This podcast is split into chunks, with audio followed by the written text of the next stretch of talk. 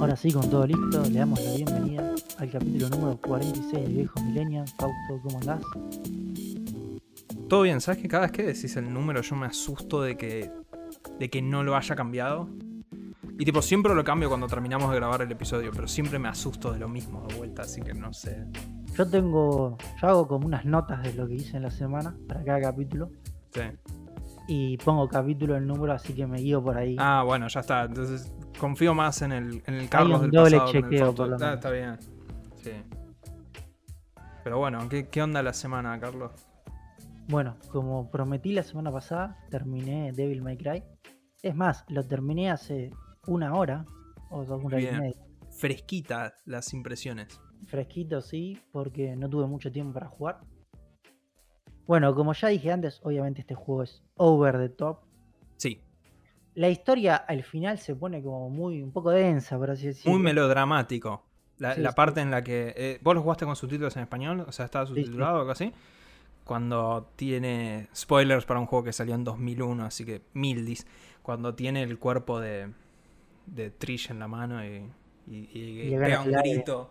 Que, que, eh, le dice que debería haber sido el que llenara tu, tu alma oscura con luz. Eh, Sí, es buenísimo, es buenísimo. Se pone, para mí se pone muy pesada y muy intrascendente. O sea, toda la historia es muy intrascendente. Sí, sí. Así que, como que se esmeraron demasiado en algo que por ahí no era lo que tenían que hacer. Lo que sí creo de este juego es que los programadores a la clase donde aprendieron cómo desarrollar la progresión de dificultad de un juego faltaron. Porque este juego empieza siendo muy difícil. El primer jefe es muy difícil realmente. Y después, poner hasta el quinto jefe, perdón, hasta el cuarto o tercer jefe, me pasó que eran todos difíciles. Tenía que jugar varias veces. Después de ahí se me volvió un juego normal. Después de la misión 15, el juego se vuelve facilísimo. ¿De acá vos vas a ir al Devil May Cry 3? Con tranquilidad, con tranquilidad tengo muchos juegos para jugar. Porque ahí aprendieron y es siempre difícil. o sea, Ok, porque este juego es el, el final, lo único difícil que me resultó el final, que morí un par de veces, es en la parte que luchás, que Dante vuela. sí, que es como Porque- un, un shooter espacial. Claro, que tirás, sí, Sí. dis- disparás letras japonesas, vamos a aclarar eso. Sí, sí, sí, está buenísimo. Es Eh, revisarlo. A ver, yo creo que toman la peor decisión en controles, que es invertir los controles. Los controles invertidos solo funcionan en Flight Simulator. Bueno, pero en está volando. En ningún otro lado más. Tenés que volar, volar como normal. Es, es raro. Entonces ahí me mató un par de veces, pero después, de vuelta, misión 15, más o menos por ahí para adelante, yo juego era fácil. Todo el tiempo es muy fácil. Me fue. Lo terminé creo que en 5 horas o 4 horas y media. Es corto. Sí, sí. Pero me chocó mucho eso como, o sea, de un juego que parece muy difícil al principio, termina siendo un juego muy fácil. Y que termina un juego siendo un juego donde la mecánica es saltar y tirar espadazos, pero siempre igual. O sea, no, no- yo encontré que haciendo siempre una misma técnica ganaba re fácil y no tenía ni que tirar rayos, nada. Pero no es el chiste del juego. Bueno, O sea- está bien, pero quiero decir, le faltó un poco de desarrollo ahí. Es como, es como criticar a Dark Souls por decir, no, sí, sí, grindeo todo fácil. Y No, no, sí, igual- pero quiero destacar que no, no grindeé demasiado. O sea, no, no desbloqueé todo lo que puedes desbloquear, ¿no? Sí. Bueno, yo lo, lo que me interesa ahora es considerar que el, el 1 fue bien recibido, fue muy bien recibido. Eh, después, y- ya como cerca de terminar el 1, Capcom sabía que estaban haciendo algo tipo copado, evidentemente, y decidieron arrancar a hacer el 2.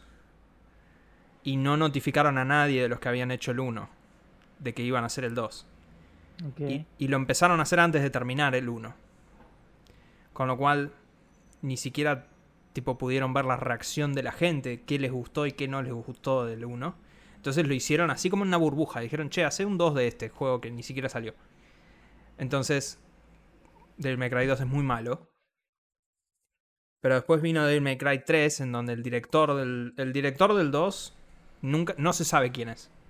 Porque el tipo evidentemente tenía mucha vergüenza y se borró. Se borró por completo. Literal no se sabe quién es. Y lo reemplazó otro chabón. El chabón que lo reemplazó le dijo a Capcom, che, quiero hacerlo de vuelta. Pero bien esta vez. Tipo de cero. Y eso es Devil May Cry 3. Entonces, en donde ahí la serie tipo se cementó como, como lo, lo que es hoy en día. Sí, me interesaría que la pruebe mínimamente Devil May Cry 3. Sí, o sea, a ver, tengo un par de juegos importantes para jugar. No creo que los juegue ya, pero para ir voy a jugar. También tengo el 4. Tantealo. Eh, sí, pero tan, tantea al 3. Si te es muy difícil, podés saltear el 3 de última y jugar el 4. El 4 es más fácil, pero. Sí, no sé, a mí este de vuelta me termina pareciendo un juego fácil, no difícil. Ok, tantea al 3, entonces. Tantealo, total, las misiones son cortas. Eh, Vos, vos tantealo. Pero bueno, como una, un cierre final, lo recomiendo, ¿sí? Pero teniendo en cuenta algunos asteriscos, o sea, hay que, o sea, siendo que es un, tiene todo lo malo un juego viejo. 2001. Por Sí. eso, tiene todo lo malo de un juego viejo y habiendo terminado el juego voy a decir que la cámara es una verga. Bueno, pero es una cámara estática. Eso, eso es una discusión en donde yo no te voy a apoyar porque La esa es la misma cámara que lo usa peor que tiene el juego. 1, 2, 3, 0, Código Verónica. O sea, es un estilo. Sí, pero yo si no te o gusta sea, ese la estilo, Nemesis, pero sos un inculto. Pero bueno. no, no, la cámara es lo peor que hay. Pero bueno, pasamos a lo siguiente. Eh, yo en general no hablo tanto en- en estos, lo contamos la semana, pero hoy voy a hablar un poco más, porque voy a Sí. hablar del nuevo Pokémon, Sí. de Pokémon Arceus. A ver, primero y principal, estas son unas primeras impresiones porque voy a llevar jugadas unas cuatro horas y media a lo sumo. Para la gente que juega, estoy entre nivel 25 y 30 de los Pokémon, para que tengan una idea de dónde estoy. Ok. A ver, primero y principal, esto lo voy a dejar claro. Los gráficos son una verga. Esto hay que dejarlo claro desde un principio porque hubo una batalla gigante en Twitter, en Reddit, en todos lados, de gente criticando el juego porque se veía mal. Y sí, tiene texturas que se ven horribles, pero es lo que hay. Así es Pokémon. Así que vamos a sacar de lado los gráficos, porque no es lo más importante en Pokémon. Es el Pokémon más revolucionario desde que pasaron al 3D.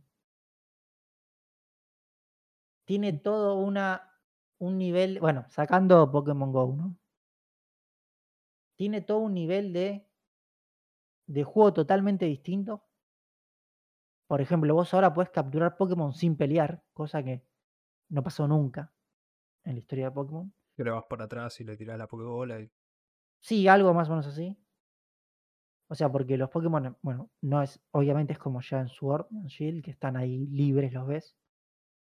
Eh, no es un Breath of Wild en que es todo mundo abierto, pero sí son áreas muy grandes las que están abiertas. Son mucho más grandes que en Sword and Shield. Me molesta un poco en ese sentido que no puedas llevar a tu, al Pokémon que tenés primero al lado tuyo, como si podías en las expansiones de Sword and Shield, pero bueno, cosa de diseño. Lo más importante, cambia mucho las mecánicas de las peleas. Ahora, por ejemplo, tenés dos tipos de estilos cuando haces un ataque, que puede ser rápido o fuerte. Si es fuerte, tarda más y te pueden atacar dos veces seguidas, por ejemplo. Mm, Entonces eso cambia mucho. La otra cosa que es, cambia un montón, que ya le habíamos hablado cuando lo comenté, que iba a salir, es que los Pokémones te pueden atacar a vos, los Pokémon salvajes, a vos como persona, y Mm. te pueden como noquear. Eso tampoco había pasado. Después, otra cosa que tiene que estar bastante buena es que se vuelve al tema de que te puedas subir a ciertos Pokémones para recorrer el mapa. Primero es tipo con una montura como corriendo y después teóricamente es volando y nadando, pero yo no llegué hasta ahí. Me molesta que solo sean como unos Pokémon que te dan y que son exclusivos para eso, que no te sirven para pelear. Ah. Porque, claro, el tema es así, o sea, si tenían que hacer esto como eran los Pokémon viejos, que vos elegías un Pokémon, le ponías la AMT de vuelo y volaba, o uno que podía volar, ¿sí? Tenían que animar a un montón de Pokémones en 3D y era, y era mucha plata que Game Freak no iba a poner. Por supuesto. Entonces hicieron esa salida. A mí medio que me jode un poco, pero bueno.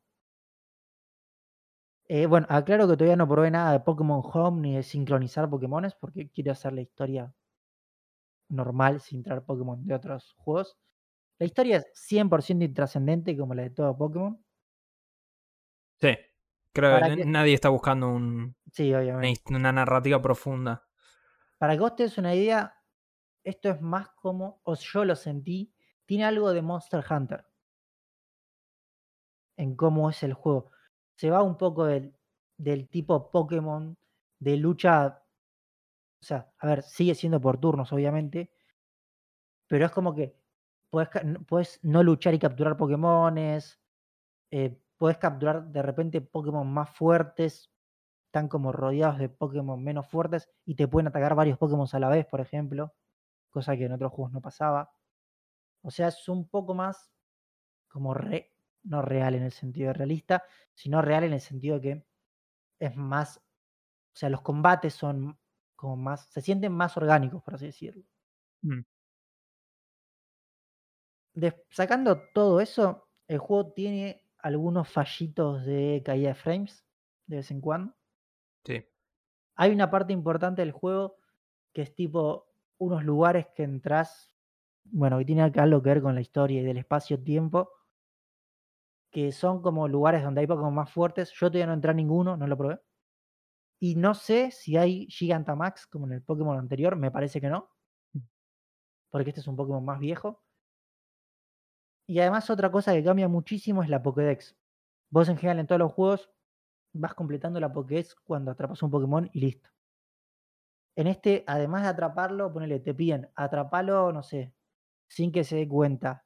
Después te dice que en cada Pokémon usa tales ataques tantas veces.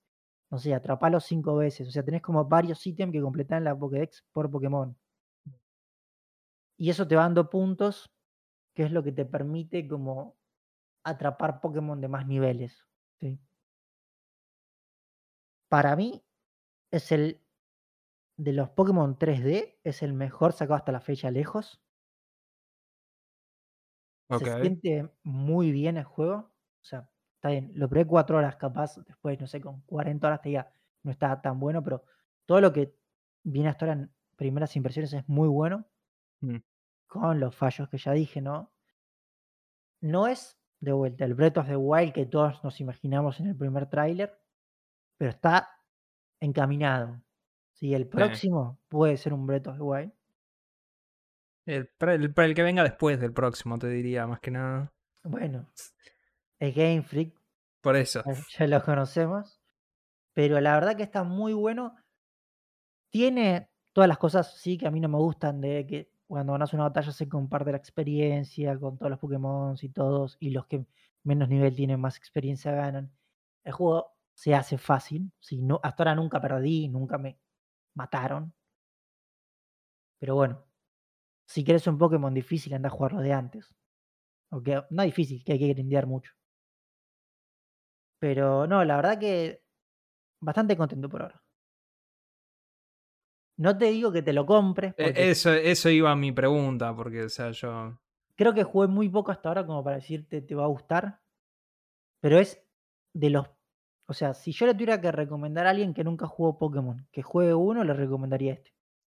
porque, pues, yo jugué Sword y me aburrió. Sword sea- es un mal Pokémon, voy a decir. O sea, las expansiones lo mejoran, pero el juego base es bastante malo. Mm. Y a- además, algo que me olvidé mencionar, en este juego los... el- no tenés un Gary, por así decirlo, hasta ahora, hasta donde yo jugué, como los ¿Qué? primeros. Gary es el personaje contra el que vos vas compitiendo en los primeros Pokémon. ¿Sí? Ok. el No Pokémon tenés, un, no tenés un rival. Claro. En Pokémon Sword tampoco tenés un rival, tenés como un amigo que se compara con vos, pero no es un rival.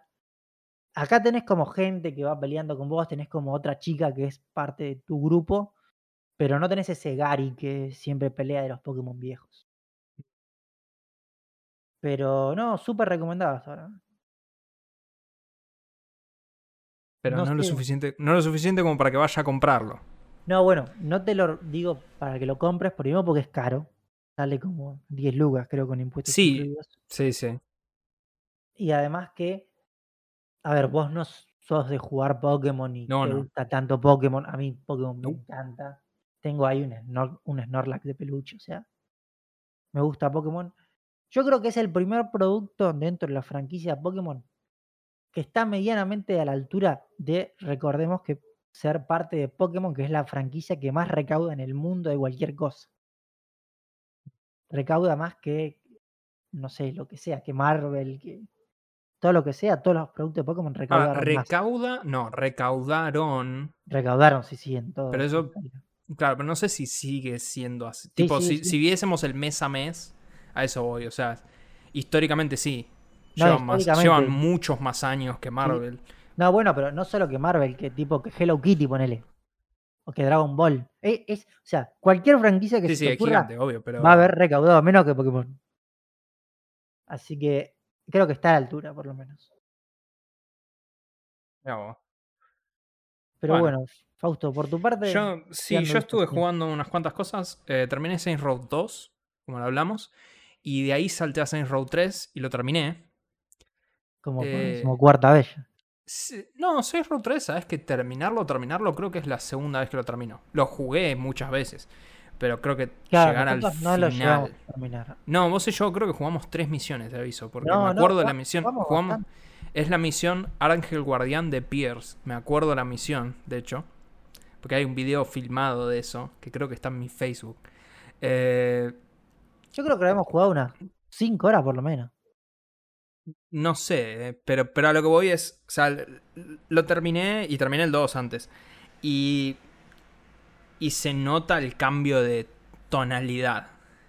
Es muy fuerte. Vos pues no jugaste el 2. Pero el 2. El 2 es como que varía mucho entre ser. Bastante. Entre ser cómico, de nuevo, con lo de, de que la, tenés la actividad secundaria.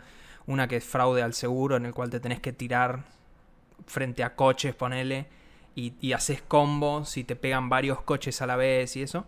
O el, el Vengador Séptico, en el cual Está ya lo bueno. explicamos la vez pasada. Pero después en la historia es como bastante siniestro, tipo protagonista, el, el- el- el jefe, que es el mismo personaje del 3. Es como. Es como bastante definitivamente un psicópata. Tipo agarra a la novia de- del jefe de la otra banda, la mete en el baúl de un coche y hace que el otro, sin saberlo, la pise con un camión. Y después va y se lo dice en la cara. Le dije, bueno, ¿por qué no abrís el baúl y después pensás si me querés volver a joder? O sea, y es como re siniestro a veces. Es como, es muy chocante cómo el tono varía. Y de ahí jugué Saints Row 3. Y en Saints Row 3 es como que ya abandonaron toda pretensión de toda seriedad. Es toda una joda. Me anoté un par de cosas nomás. Hay un nivel en el cual tenés que derrotar a uno de los jefes de una de las bandas y vas al ciberespacio. Y en el cual sos un inodoro al principio de esa misión. Que con un, con un cañón tipo Mega Man. Después en un momento. Y termina la misión en la que te enfrentás contra un dragón. Y vos te volvés el dragón también y peleas contra el chabón. Y después cae un avión y, y hay zombies en la ciudad y tenés que ir a destruir a todos los zombies. O sea, es, es, es una... Hay un salto Sí, tonal. está, está la misión de la mansión donde. La misión de la mansión, que es la de las primeras que está muy buena, es en la que te tirás de un helicóptero y que capturás el penthouse para vos. O sea, pero, pero el salto... Pero es re gore adentro de la mansión. Sí, sí, pero o sea, mi punto es. Es, es muy tonto. O sea, ya se fueron Sí, al, sí, al- a los super satiros. O sea, igual sigue siendo tipo. Se la pasan hablando de prostitutas y de drogas. O sea. eh, Tenés un arma que es un dildo gigante. sí, sí, tenés un dildo gigante con el dildo bat. Pero, o sea, no es un juego family friendly, Saints Row 3. Pero a lo que voy es.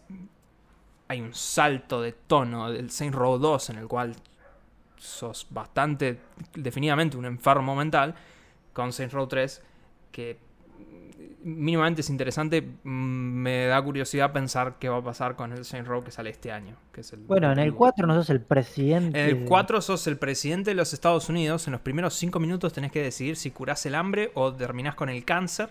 Y después te invaden unos extraterrestres y te ponen una Matrix. eh, co- con una parte inicial que es básicamente lo que mismo que hizo WandaVision. Porque el, el alienígena te mete preso en una serie de. en una sitcom de los 50. Así que, que es todo en blanco y negro, todo. O sea que me, me da curiosidad de decir cu- cuál va a ser el, el, el tono de los próximos. Después eh, dejé de jugar la Vita. Pasé a la 3DS ahora. Gran Eh, consola. sí, así que estoy jugando Persona Q, que es el, el juego que mencioné que iba a jugar. Gran consola que, según me contaste vos la otra vez, es muy cara. Lo cual no sabía. sí, sí, está cara la Está, 3D. está muy salada una 3DS. Pero Fausto la quería usar en el colectivo. La usé, en la usé en el tren, sí. ah, sí, te animaste ahí. Sí, sí, me la llevo, ya está, ya, fu- ya fue, sí, o sea, Ya sí, sabiendo el precio, eh, ponele, pero bueno, eh, pero yo la voy a usar igual. Eh, es un juego para jugar en el tren, ponele, porque es mucho dungeon. Tipo, mucho es limpiar los dungeons. Y, y está bueno porque elegís si sos el protagonista del 3 o si sos el protagonista del 4 y, y eso te cambia. Porque están los protagonistas de los... Todos los personajes de Persona 3 y Persona 4 se juntan, ponele. Entonces tenés interacciones entre los dos y qué sé yo. Yo lo intenté jugar varias veces y me aburrió, así que ahora cambié a los del 3 que nunca lo jugué con los protagonistas del 3 como para ver si ahora lo termino. Pretendo terminarlo. Ahora que le encontré la vuelta de jugarlo cuando voy en transporte público, me parece que ahí ya le encontré el changui que me faltaba para, para pasarlo. Eh, y por último quiero mencionar que terminé Uncharted de los Legacy. Esto porque salió en Play 5, salió Uncharted 4 y Uncharted de los Legacy, que es como una es como un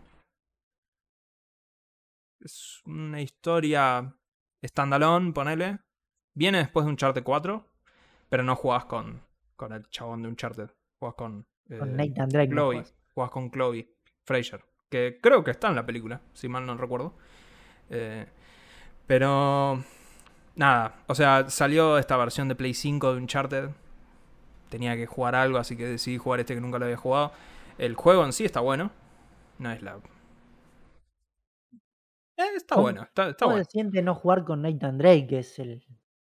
Es más o menos lo mismo. O sea, es, es- eh, O sea, es jugar un con buen Nathan- personaje el que pusieron. Sí, pero o sea, jugar con Nathan Drake es jugar con. Es lo mismo decir, es, es, es Indiana Jones, pero no es Harrison Ford. Pero canchero. con es Chloe. canchero. Jugar con esta chica, es decir, es Lara Croft, pero no se llama Lara Croft. Porque encima tiene un acento británico. Entonces, como decir, ah, listo, es, es Lara Croft. Eh, es, los personajes siempre son muy buenos, o sea, en, en términos del guion y eso.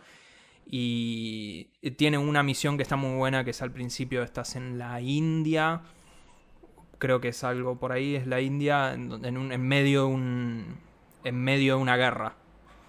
Y vos vas transitando por la noche. Está, está, o sea, está muy bien hecho. Hay, hay mucha atención a detalle. Y sobre la versión de Play 5 en sí. Está a 60 FPS. Cosa que nunca estuvo. O sea, es más fluido técnicamente. Lo que me hubiera gustado es probar tipo un Charter 4. Que yo ese sí lo jugué. Pero no podía porque en la Play de, de mi viejo no tenía mis saves. Las tenía acá y recién hoy llegué, pero bueno, no, no tuve tiempo para probarlo. Eh, pero, se- o sea, sí, 60 FPS, se ve bien. Sí, ya se veía bien, pero ahora se ve mejor. Y... eh, qué sé yo, el- el- lo- la vibración está, está simpática, el, el gatillo tampoco es que aporta mucho en este, pero por 10 dólares no está tan mal.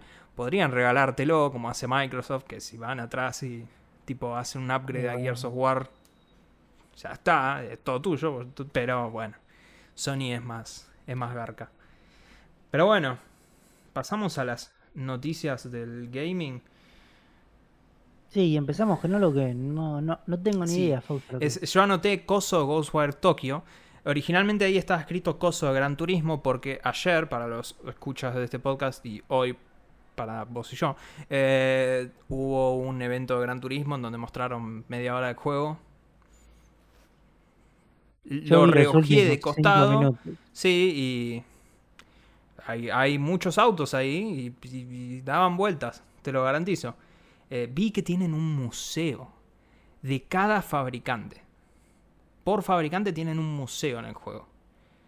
En donde entras y te muestra fotos y tiene una línea temporal y te dice nació el que después termina siendo Ah, pero fotos real. Fotos reales, sí, sí, o sea, todo. Ah, sí, como, es como una cosa, es como un- es para que te para que ames los autos y no sé qué mierda. Bueno, qué sé Sí, no, es algo que a la gente Gran que, Turismo, sí, sí, que para le el- gusta Gran Turismo le va a gustar eso. los fanáticos de los autos. Eh, el que más me interesa a mí es el coso que hay mañana, o sea, el coso que hay hoy, si estás escuchando el podcast el día que salió, que es el coso de Ghostwire Tokyo. Y me interesa porque es la nueva IP que está desarrollando. eh, ¿Cómo se llama el estudio? Ay, pero me jode. Ghostwire Tokyo. Ghostwire Tokyo lo está desarrollando Tango Gameworks. Tango, que Tango es del creador de Resident Evil 1 y 4. eh, Shinji Mikami. Y esta es como la nueva IP, que es exclusivo de Sony, por ahora. En un año, obviamente, va a venir a la Xbox en Game Pass, todo, obviamente, pues bueno. Es, es de Bethesda el juego. Pero eh, es- es en primera persona, con katanas, y el chabón pelea contra fantasmas. O sea, los trailers son muy bizarros. Eh, sí, no sé, no, no se veía muy bien. Y es medio raro que recién mañana van a mostrarlo, tipo, para, para que lo vea el público. Y el juego sale el 24 de marzo, o sea, es como que lo muestran mañana y salen un mes y moneda. Es, es- es un ciclo de marketing medio raro, pero qué sé yo, esperemos que sea bueno. Después, bueno, la noticia de la semana creo que es que Sony contraataca, entre comillas. Eh, Lo cual es- es re sensacionalista porque claramente no es así, porque este tipo de acuerdos lleva meses. o mucho sea, tiempo. Lo, lo confirmaron que llevó seis meses este acuerdo, pero Sony compró Bungie, esencialmente. Para los que no saben, Bungie es el creador de Destiny, básicamente, ese es, ese es el juego que tienen hoy en día, pero hace mucho crearon un pequeño Halo. juego que se llama Halo. Eh, igual hay que aclarar que eso fue hace mucho y los creadores de Halo propiamente dicho se fueron todos a la mierda, ¿no? O sea, ya no están más. en Seguramente alguno murió. No, no, están todos vivos. Halo no, No es tan viejo. No No, sabemos. Halo, Halo es. 2005. No, no, no, 2005 no, porque Halo salió en la Xbox original. Halo es 2001, Bueno, peor. 2002. No sé, habría que googlearlo, pero, pero es viejo Halo. Pero, de hecho, bueno, parte de esos creadores están otra vez en Microsoft laburando en Halo ahora, pero... O sea, compraron Bungie. Salieron a aclarar que esto no quiere decir que Destiny se va a ir a ningún lado. Tipo, dijeron que Bungie se va a unir como una compañía independiente que va a seguir publicando sus juegos en varias consolas. Multi, multiplataforma, dice textualmente. O sea, nadie dice Xbox. A ver, en castellano. Pero igual para, primero me parece que cabe, vale la pena mencionar el número. Gastaron 3 billones de dólares con B larga en esto. Recordemos que Activ- eh, Microsoft compró Activision por 67 billones de 23 dólares. Sí, y eh, bueno, también compraron Bethesda entero, o sea, Doom y, y 400.000 IPs por 6 billones de dólares. O sea, en mi opinión, no sé qué opinión te merece vos. Yo jugué Destiny, no sé vos, pero eh, creo que pagaron de más por de Bungie. O sea, la Destiny- mitad de Bethesda por literal una sola IP, que es Destiny. Este es el que hay Punto. dos juegos, ¿no? Destiny 1 y 2, sí. Destiny Creo 2 es free to play. Creo Hoy en que día. el lo Solo online es. Sí, Lo que podés jugar solo, yo lo jugué solo el primero, pero es, es aburridísimo. Eh, eh, Destiny está bueno, o sea, lo, lo banco, es, es un buen juego. Pero 3 billones de dólares me suena salado. Lo que hay que recordar es, un par de detalles de esto es, primero, es salado, sí. Es salado también porque como se están comprando todos los estudios últimamente, ahora los estudios pueden pedir más guita. así funciona el capitalismo. Número dos, que lo vi mencionado por un, por un par de miembros de la prensa, es que si bien esto sí es una guerra entre Microsoft y Sony por ver quién tiene la mayor cantidad de los estudios y no sé qué miércoles,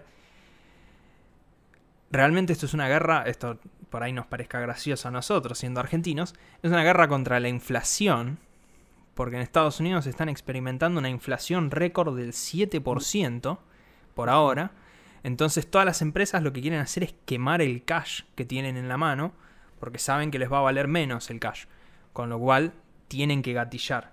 Sony salió a decir que esta no es la última adquisición que se viene, y aclararon, que esto también me parece que pone todo en perspectiva, que tienen 13 billones de dólares para gastar en los próximos 3 años. Y Microsoft hace como dos semanas gastó 67, tipo, o sea, es como, hay, hay una diferencia astronómica entre las dos empresas en términos de cash. Pero no sé qué opinión te merece la, la compra en sí. No, o sea, lo, único que sí está sucediendo esto es que, o sea, la gran mayoría de los juegos que vamos a jugar en el futuro quedan como en muy pocas manos. O sea que no termina siendo buena. Es cierto. Igual a fines prácticos para usuarios, todavía no está cambiando mucho. Porque están a mano de Sony o de Microsoft y siempre tuviste que comprar una u otra. No, no, no me refiero en, esa línea. Todavía. De, compra, sino me refiero más en, línea de proyectos, de, ah, sí, sí, sí, sí. de ese estilo. Sí, a ver, eh, claramente Sony compró Bungie porque quiere su Fortnite, básicamente. O sea, Destiny es un juego que es free to play, te cobran los, los skins, claro, te cobran las expansiones que las venden, es así, te venden expansiones, o sea que no, es exactamente un Fortnite, porque acá te venden expansiones y todo eso, entiendo que ahora sale una que la gente está re manija. Pero, o sea, es, es Sony intentando comprarse un juego, tipo un servicio, como para futuro. Lo que sí también cabe mencionar, por más increíble que parezca, es que lo que aclararon es que potencialmente sea más problemático esto que el acuerdo de Microsoft a nivel de monopolio. tengo otro artículo acá abajo para mencionar, pero porque Microsoft, Sony es el número uno monetariamente en toda la industria. Y Sony comprando empresas, ahí ya es más complicado, porque es el número uno comprando juegos que ya no van a estar en la competencia. Entonces probablemente por eso salieron a aclarar, a decir, Destiny no se va a ir a ningún lado. Porque es complicado. Lo que sí también es que muchos miembros de la prensa ahora empezaron a decir, sí, escuché que hay otros acuerdos que están a punto de cerrarse, otras empresas grosas que se están por comprar. Puede ser, pero hay que recordar que nadie, nadie se vio venir lo de Activision, nadie se vio venir lo de Bungie, con lo cual... Que compren Konami hagan un Metal Gear como la Konami es, Konami es complicado porque Konami en realidad es como que no hace nada. Pero lo que hace es casinos. Sí, tiene pachincos. vive de eso. Pero además tiene Metal Gear y tiene Pro Evolution. tienen IPs. Sí, tienen IPs. De Pro Evolution son a nadie le importa. En un momento Pro Evolution En un momento, sí, pero, pero vos me estás hablando del Winning Eleven, pero del año del ñaupa, cuando éramos chicos nosotros. O sea, eso sí, nadie registra hoy en día. El fútbol es FIFA. Puede, nada puede volver, puede volver. Sí, bueno, lo intentaron y le fue muy mal. Ya le hemos hablado en este mismo podcast. Por ahora. Eh, pero, bueno, eh, hablando de, de compras millonarias, Fausto. Sí. Pasamos a una que yo no sabía, que quiero que me cuentes cómo el New York Times termina comprando Wordle. Eh, sí, exacto. De hecho, es una compra literalmente por las bajas siete figuras, con lo cual es un millón de dólares seguro. Pero compraron Wordle. O sea, se está. La verdad que se está haciendo un. Están comprando todas las IPs y todos los videojuegos. el New York Times se subió a esta carrera desquiciada y compró Wordle el muchacho Wardle dijo que. eh, que él, en las charlas que tuvo con New York Times, que es su deseo, y aparentemente New York Times aceptó que sea textualmente inicialmente gratis, continúe siendo inicialmente gratis, lo cual, Ya no da una buena. claro, ya te da una idea de que por ahí el día de mañana no lo es. Su Eh, deseo era llenarse la billetera bien de plata porque, a ver, Sí, vamos sí. a ser sinceros, programar Wordle es una pelotudez. Sí, y yo no sé, yo no mencioné acá en el podcast, porque no sé si lo hablé con vos o lo hablé con otros amigos, de eh, del error que tiene Wordle a nivel programación. No, no hablamos Es- del error. Que De, de- están todas las respuestas de Wordle, Sí, están- obviamente. todas en el HTML. O sea, no hace un llamado a un lugar donde tiene guardada una base de datos externa donde tiene todas las palabras, sino que están todas en el JavaScript, eh, en, la en el contenido, están todas ordenadas, una al lado de la otra, en el orden en el que van saliendo. Con Eso es, bastante eso es bastante es, pelotudo porque, es re bobo. o sea, ahí lo que tenés que hacer es bastante simple, que es creas un, mira, hasta te lo voy a, voy a dar más difícil, creas un diccionario, ¿sí? Para así tenés una llave, acá asociada a cada palabra, con un número, haces un random y que cada día sea una palabra distinta y listo. Sí, tenés que hacer un random que igual para todos, porque a fin de cuentas el chiste es que todos tienen la misma palabra. Pero, Ah, por ejemplo, el Wordle en español hace eso. El Wordle en español tiene un diccionario que está en el HTML de todas las palabras, pero no está, están ordenadas alfabéticamente y tiene una funcionalidad que, según el día, te escupe la palabra correspondiente. Pero igual, personalmente a mí me parece genial. O sea, No, el chabón hizo algo y Increíble lo pudo vender, está bien. semejante boludez, perdón, pero no boludez por eh, como diciéndolo en forma peyorativa, Sí, sino sí. boludez de hacerlo. Tipo, Sí, sí, sí, sí. O sea, no, no es mucho esfuerzo hacer eso. voy a decir esto, con los conocimientos actuales que tanto tiene Fausto como tengo yo, cualquiera lo hubiera- podría haber hecho. O sea, yo lo hubiera programado en Python, Fausto en el otro lenguaje, pero cualquiera lo puede hacer. Sí, sí, No, o sea, no es algo es no, la idea. súper difícil. Y la idea es, es un horcado, muchachos. Tampoco es que inventó la rueda este pibe. Pero, pero Lo la, la puso- repegó, o sea. No, no, lo puso lindo y se metió un buen millón de dólares en el bolsillo. Así que bien. desde acá lo felicitamos. Sí, sí, sí, principal. lejos, la verdad.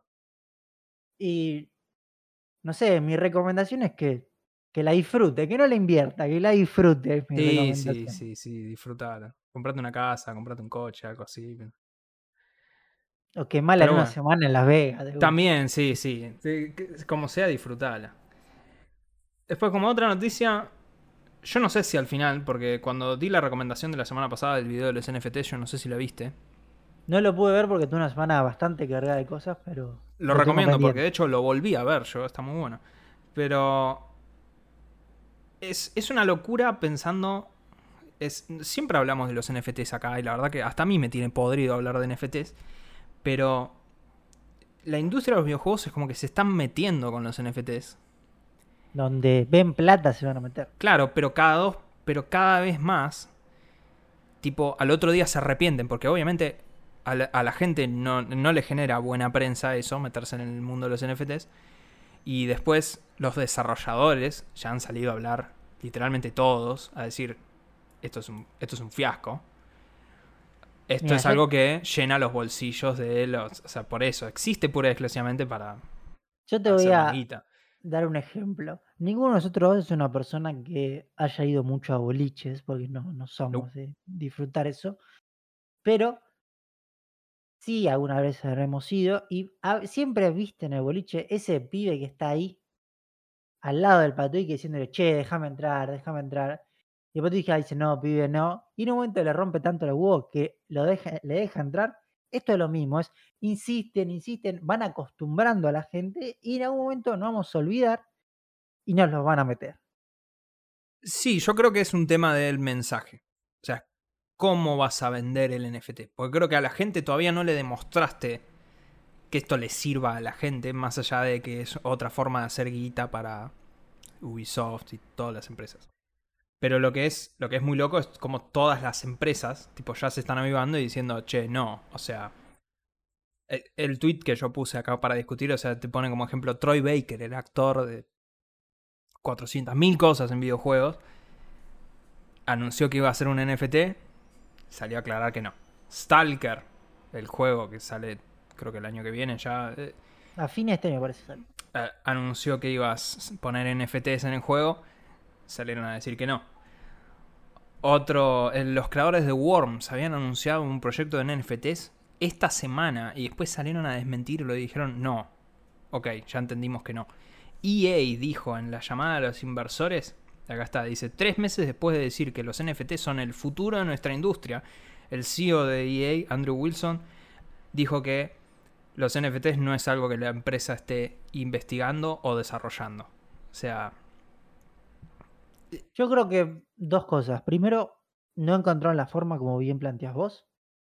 Después, este es un momento que las criptomonedas están bastante a la baja. Entonces, todo lo asociado en eso está son una un estafa los NFTs. mal, ma- no mal visto, sino como no se ve a, a largo plazo por eso. Pero de vuelta, yo creo que esto va a llegar en algún momento y nos vamos a tener que comer. Son, un- son una estafa los NFTs. Así que vuelvo a recomendar que vean el video que yo recomendé la semana pasada de los NFTs de Donaldson. Son, son una estafa. Eh, di vuelta a las noticias, Carlos, para mencionar la que vos pusiste. Sí, Pues me lo que parece yo mejor traigo terminar con otra. es un tráiler de. Ya salió hace ocho días, creo. Lo tendríamos que haber tocado en el podcast anterior, pero me olvidé, sí. la verdad. ¿De qué estamos hablando? Salió el segundo tráiler de Palworld. ¿Qué es Palworld? Simplemente es un juego de Pokémon con armas, para decirlo simple. A ver, es un choreo a Pokémon porque directamente ves el tráiler y hay, o sea, criaturas que llaman Pals que son iguales a Pokémones. De Fausto se dio cuenta que había un Raichu y, y Fausto no Sí, juega sí, yo no sé nada. Pero primero Pero- creo que Sí, igual hay que aclarar. Choreo. O sea, sí, es un choreo de que es. De que es. De que los bichos son Son tipo Pokémon. Pero yo voy a leer la descripción de. Que estoy leyendo acá de, de Steam. Porque tengo la descripción abierta. Y dice. ¿De, de qué es la pregunta? ¿qué es, ¿Qué es este juego? Dice, bueno. Palworld es un juego acerca de vivir una vida tranquila con cri- criaturas misteriosas llamadas Pal o tirarte en batallas de vida o muerte con eh, cazadores peligrosos. En tus, adventur- en tus aventuras en Palworld puedes hacerte amigo de los Pals y explorar el mundo felizmente juntos. Podés venderlos. eh, eh, los, puede- los podés matar para comértelos. Los podés entregar para que hagan trabajo esclavo. robar o hacer. hacerlos sufrir bastante. Pero esto es totalmente a discreción de los jugadores que hagan decisiones adultas. Porque las decisiones de este mundo, por las leyes de este mundo, no nos no permitirían esas cosas. Solamente que no te atrapen haciéndolo. O sea que básicamente acá es. El tráiler es genial. El tráiler realmente vale la pena que lo vean. Hay una parte en la cual puedes poner a los Pokémon a- en una fábrica de de armas. O sea, encima es buenísimo que tienen cara triste. tiene una cara triste y está con un rifle de asalto adelante el Pokémon. O sea, es un choreo. Sí, pero, pero esta gente se arriesgó y hizo algo nuevo. No, no, acá tenés es todo lo que venimos reclamando, o sea, es literal, acá es interacción con el mundo, porque los Pokémon te, te ayudan a regar las plantas, Sí, sí, podés no, hacen construir, o sea, es- Además, directamente hay una imagen donde hay unos Pokémones armando un ICBM, o sea, Sí, sí. es bastante armamentístico el juego. Y lo loco también, de vuelta, hay un trasfondo de usamos estas criaturas para trabajo esclavo bastante interesante. Acá, acá explícitamente dicen que las leyes laborales no se aplican a estos bichos, entonces por eso. Pero se ve muy bien, eso hay que reconocerlo también. Y, Sale este año, sí. Sí, sí, sale este año. No, lo que no me acuerdo es si salía en Nintendo Switch, la verdad. Mm, eh, estoy viendo la página en Steam, o sea que en Steam está seguro, pero no, no sé si. Pero la verdad que no voy a decir que súper recomiendo el juego porque ni se vio un gameplay. El pero ver el tráiler lo recomendamos. la El tráiler está buenísimo. O sea, el tráiler es como decir, este es el Pokémon que yo jugaría. Claro. Pero. Pero bueno, pero hablando de trailers, salió el tráiler de la serie Halo. Segundo tráiler, o sea, este sería como el primer tráiler full, con, Claro. con voces y todo eso, que también se estrena el 24 de marzo, la serie. Eh, yo no sé si, si lo viste el tráiler. Estoy viendo algunas imágenes ahora. Estoy viendo algunas imágenes. Es- Eh, hay gente que se enojó con este tráiler. De hecho, hubo broncas. No, no voy a discutirlo mucho el tráiler porque vos no jugaste Halo y la verdad que no sé quién más jugó Halo excepto mi hermana, ponele. Pero se ve bien igual, el traje de Master Halo es, hecho. Halo es muy famoso, o sea, eso mínimamente hay que reconocerlo, es una de las sagas más famosas de los videojuegos. Eh, la serie se ve que tiene presupuesto, digamos, por lo menos. O sea, guita hay atrás de eso. El actor que hace de Master Chief, no sé. Es como que la voz no me cierra del todo, habiendo jugado Halo. Lo peor para mí es que Master Chief tiene la Cortana, la inteligencia artificial que lo acompaña. Y como Cortana es, bueno, es una inteligencia artificial, le pusieron la voz del Cortana de los juegos. Con lo cual me choca más que la voz de Master Chief no tenga nada que ver con la voz del chabón del juego, porque es literalmente lo mismo. Eh, pero la gente está muy furiosa. Porque Cortana no es azul. Está en Ah, el trailer claro, en Cortana. Windows es azul. Sí, sí, Cortana es, es una. pa- Para, para quien no sabe de qué estoy hablando, Cortana es una. Es una chica azul. Con pelo corto. Eh, es azul porque es un holograma. Eh, en el tráiler no es así. Y bueno, detalles. Eh, Entonces la gente se recalentó. Tipo, empezaron a bardear un montón. Gente, saltar. Qué sé yo. Veremos qué tal esta serie, porque la verdad que no- personalmente no le tengo mucha fe, pero Sí, estoy viendo que acá el primer comentario de YouTube que me parece critica exactamente eso, la voz de Master Chief y la aparición de Cortana. Sí, ¿viste? Por eso. No, no, es, es- qué sé yo. Pero bueno, esperemos. Por fin Paramount tiene una segunda serie para ver con la serie de Halo y Marley y Mirko. Así que ahora ya tenés dos cosas para suscribirte a Paramount Plus. Pero bueno, pasemos hablando de series a hablar pura y exclusivamente de series y cine. Y acá tenemos otra persona que se demuestra es un estúpido antivacuna. En este caso es estúpida. Pero Evangeline Lilly, la actriz de La Avispa, puso en su Instagram, la avispa Ah, de, de Ant-Man, Ant-Man and the Wasp, puso en su Instagram una foto de una marcha a la cual atendió, eh, a la cual fue, perdón, de eh, antivacunas. Yo lo que no entiendo de toda esta gente es. O sea, a ver. De vuelta, es Estados Unidos, es otro tipo de sociedad, no es como. es muy distinta a la nuestra, por lo menos. No sé qué gana haciendo eso. Porque vos lo podés pensar. Pero decirlo te puede traer problemas y más en esta gente que maneja un nivel de exposición alto.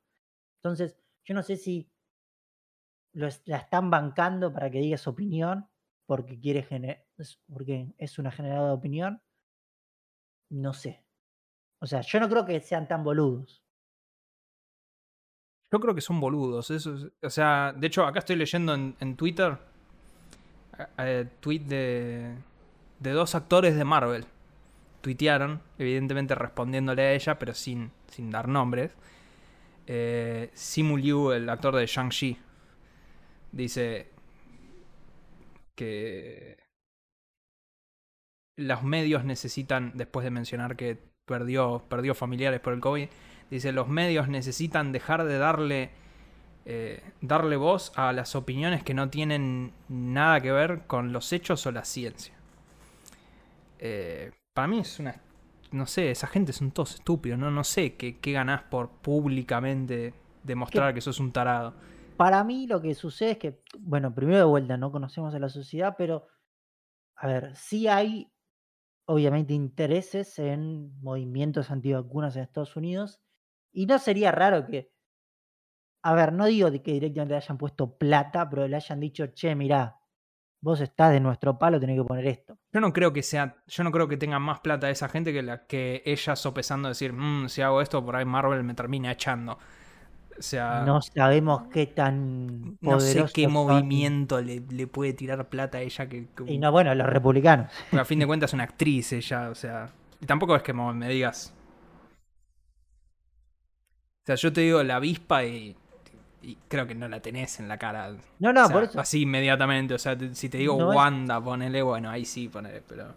No es alguien conocido, pero de vuelta, o sea, por eso a mí me parece raro que tantas personas de distintos medios, eh, de vuelta, vinculadas, no sé, al arte, al deporte y todo, se muestren así antivacunas cuando técnicamente no hay nada a priori que les represente un beneficio.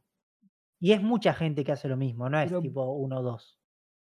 Pero por ahí es no más que es, es que el- eh, todo este tema de las vacunas finalmente nos está dando una chance. Es el universo dándonos una chance de, de que los boludos salgan y públicamente te anuncien, che, yo soy un estúpido, no me escuches, ¿entendés? Como decir, finalmente, ya está.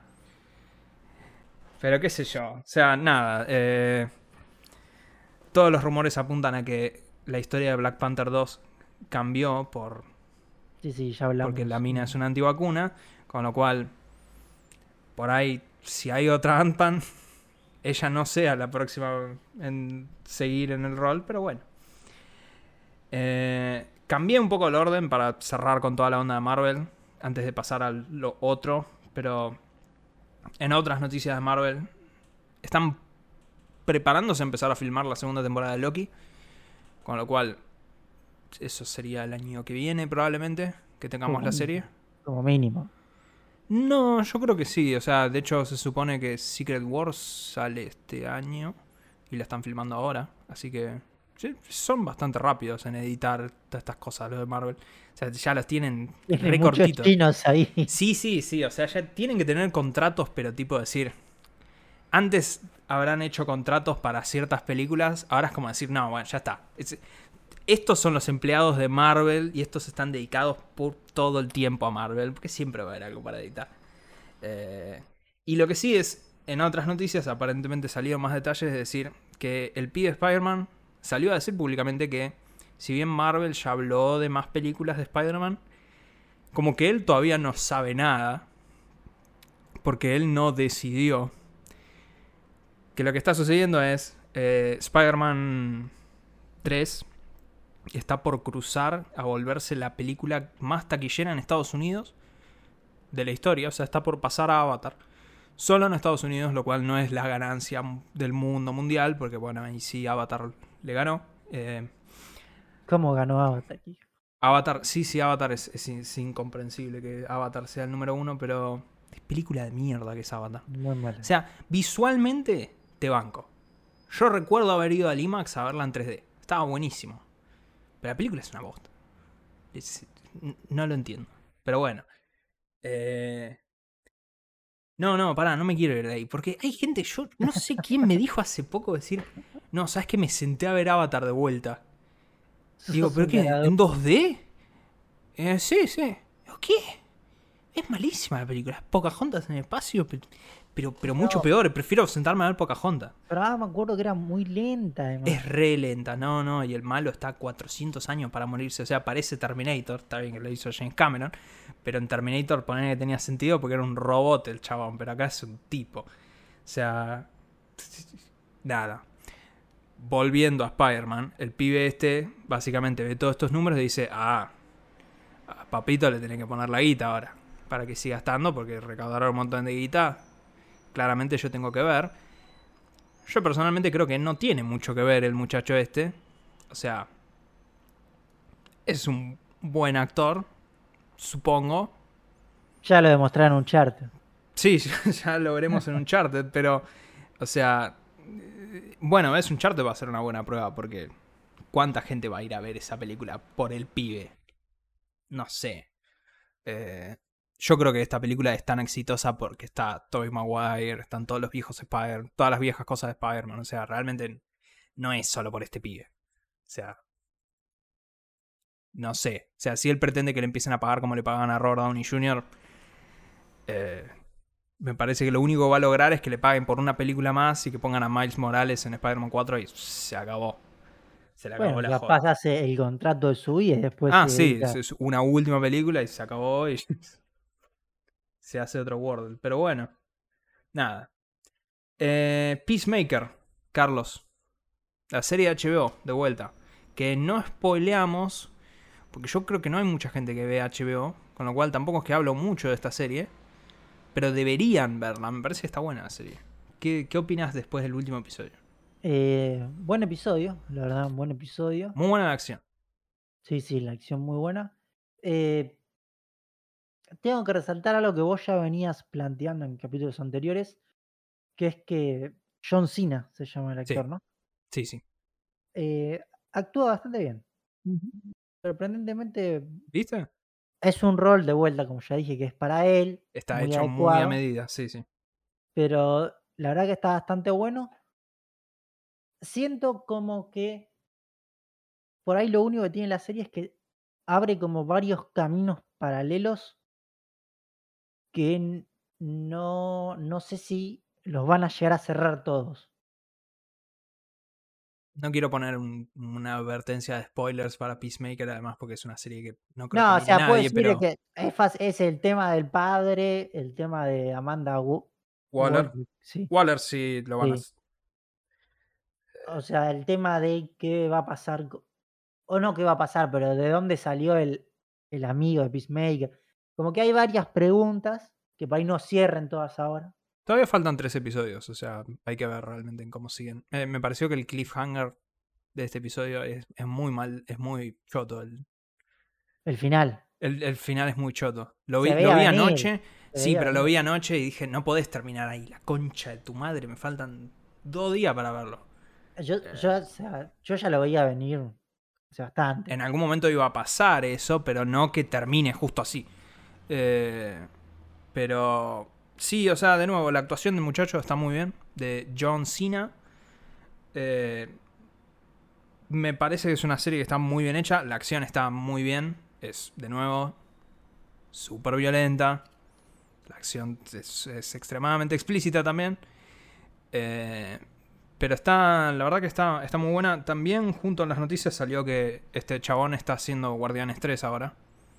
Está, está dirigiendo Guardianes 3, la están filmando ahora.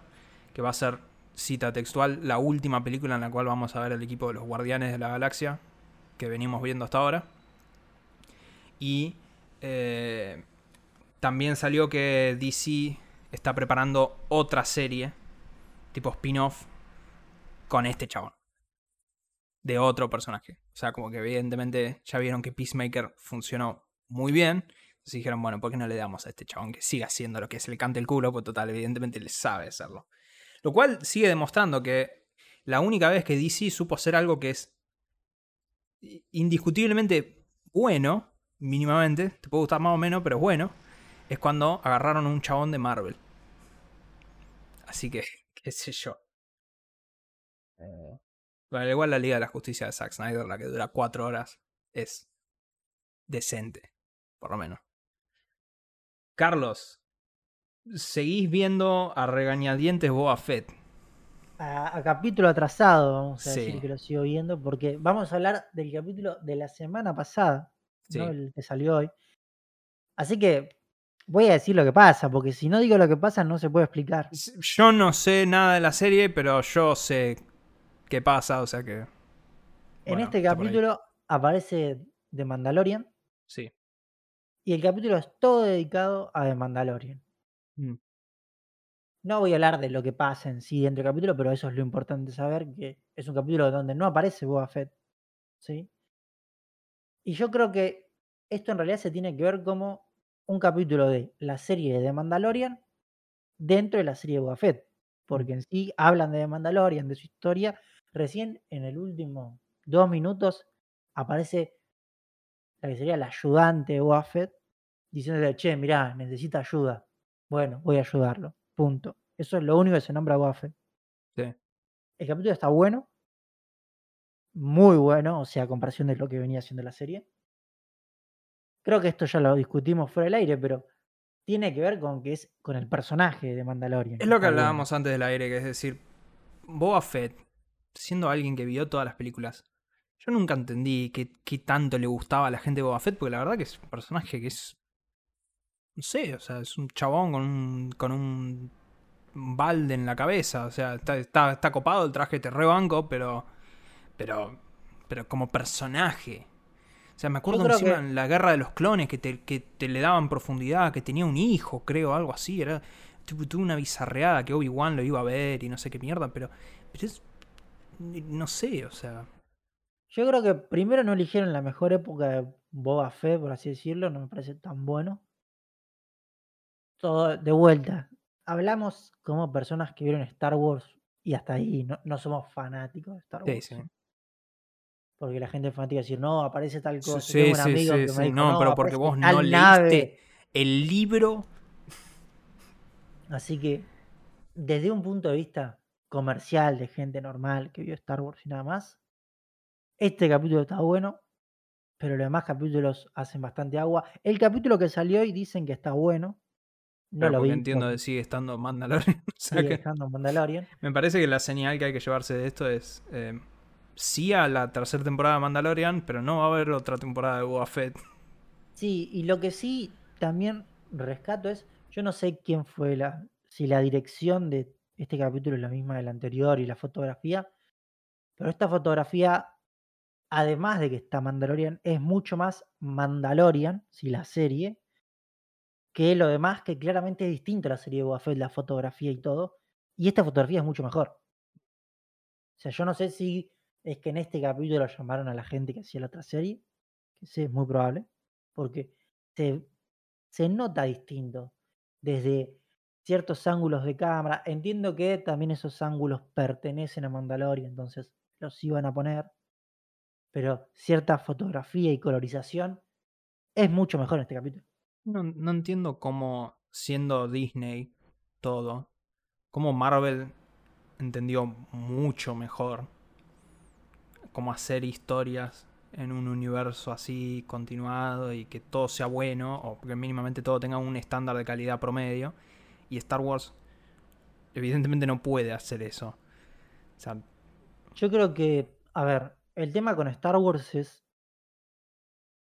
que las últimas, o sea, la última trilogía de películas se copió a sí misma. a mí me parece. Yo soy de la gente que dice que episodio 8 es la mejor que hicieron de las últimas. ¿Es Tres. la anteúltima o la última? La 8 es la anteúltima. La 8 es l- La que al final aparece en holograma, Obi-Wan. no, la Oh, no, que no, está el- Luke. Luke que- en que es como un holograma. fantasma, sí, sí. Una poronga, me pareció. Esa para mí es la mejor película de Star Wars que hicieron en los últimos años porque es, el es la única en la cual se animaron a hacer algo nuevo. La La verdad que sí. 7 y la 9 son refritos de Son las iguales que las películas. anteriores. A mí todas me parecen iguales. En la 8 no, en la 8 mínimamente tenían una idea copada. Tuvieron, Sí. es como le dijeron, che, ¿qué idea tenés? Y el chabón dijo, esta es mi idea. Y le dijeron, dale, hacelo. Y después los fanáticos empezaron a llorar porque, no, porque Luke Skywalker no es así. Y, y tuvieron A que ver. cambiar todo, es una bosta. Yo voy a hacer polémica en esto. A mí la, de las mejores películas de los... No es de los últimos tiempos, pero sacando las originales, la 1 es la que más me gustó de todas. O ¿Cómo sea, la uno? Para, para, para, ¿qué, qué uno? la 1 en el se- la que, la que es eh, Darth Vader es chiquito. ¿Episodio 1 te gusta? episodio 1 es la Listo, ya está. Se, se- se- se fue al carajo tu criterio. Listo. Pero porque está la carrera, está buena. o sea, Los invito a, a no escuchar esta sección del podcast y saltear al próximo timestamp. a mí esa eh, es la que más me gustó de las todas. Pero no, a mí me gustó. A mí me gustó. Es la única que me gustó. La, me ¿La mal. volviste a ver alguna vez? Un par de veces la habré visto, dos, tres. Te, te- te invito a volver a verla ahora. No, Es muy mala esa película. No es no es la peor, te diría. La 2 es, la 2 es una bosta. No, la 3 es la peor. Malísima. No, la 3 por lo menos tiene cosas emocionantes. Tiene imágenes copadas. La tiene 3 un robot que tiene bueno, cuatro brazos y cuatro sables láser, ¿entendés? La 3 lo único que tiene bueno es la pelea de Yoda con, Es malísima, esa pelea es malísima. Ah, es buenísima. favor, es esa, parte es buenísima. Es lo único bueno que tiene. Las peleas, la acción de la 3 está decente, ponele. O sea, yo la 3 por ahí puedo saltear y ver la pelea, las peleas.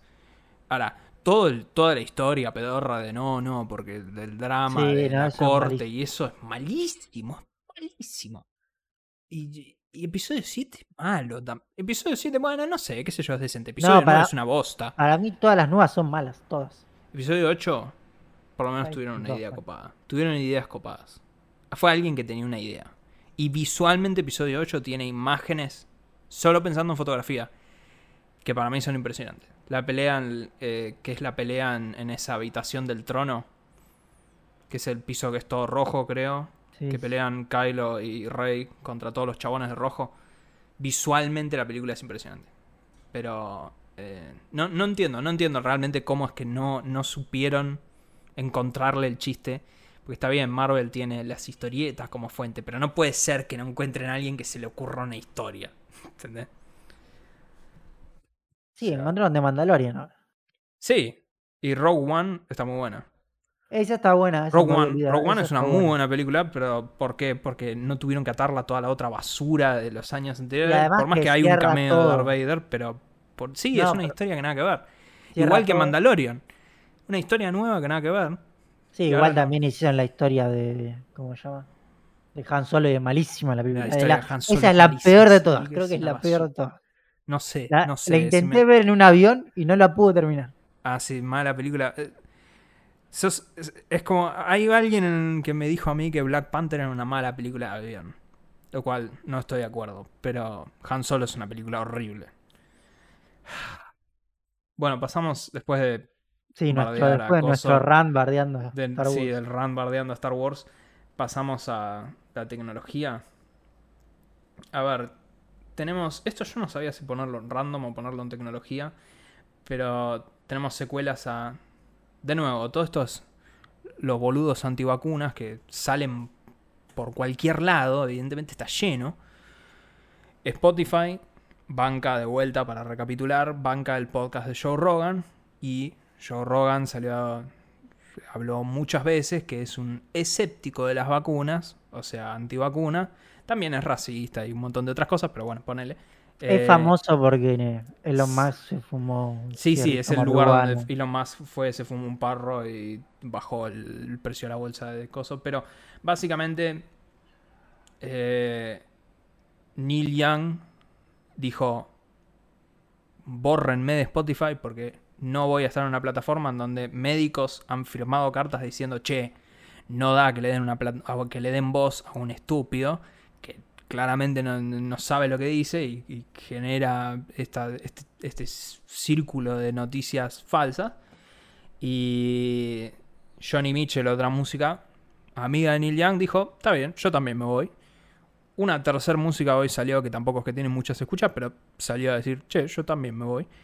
Eh, y bueno, Spotify salió a decir que el CEO dijo que ahora va a poner, este, dice, es importante para mí que no seamos, que no hagamos censura de contenido, pero que haya reglas y consecuencias para los que las violan.